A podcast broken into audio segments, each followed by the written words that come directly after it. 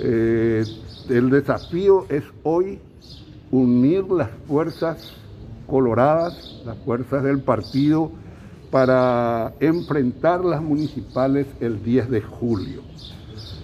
Yo no tengo ninguna aspiración, ninguna intención de disputar la presidencia del partido.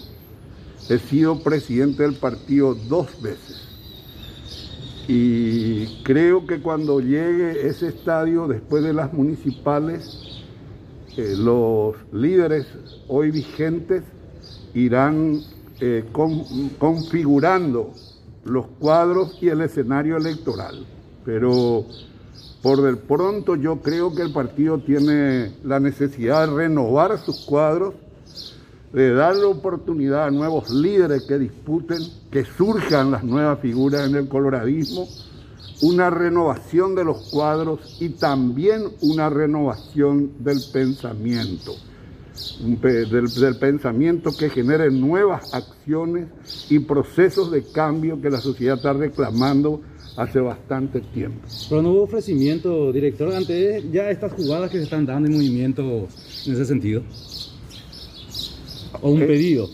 Sí, eh, amigos, mm, compañeros, eh, amigos, compañeros han ido a, a conversar conmigo y sobre el futuro del partido. Yo valoro la confianza de, algunos amigos y amigas, pero no creo que este sea el momento para debatir temas de candidaturas partidarias. Sería como sabotear el proceso electoral que tenemos enfrente, que son las municipales. ¿Qué le parece entonces la posibilidad, cuál es su opinión con relación a que Cartes se candidate como presidente del partido? Y el, presidente Cartes está habilitado para ser candidato. A un expresidente no le está vetado el derecho a candidatarse.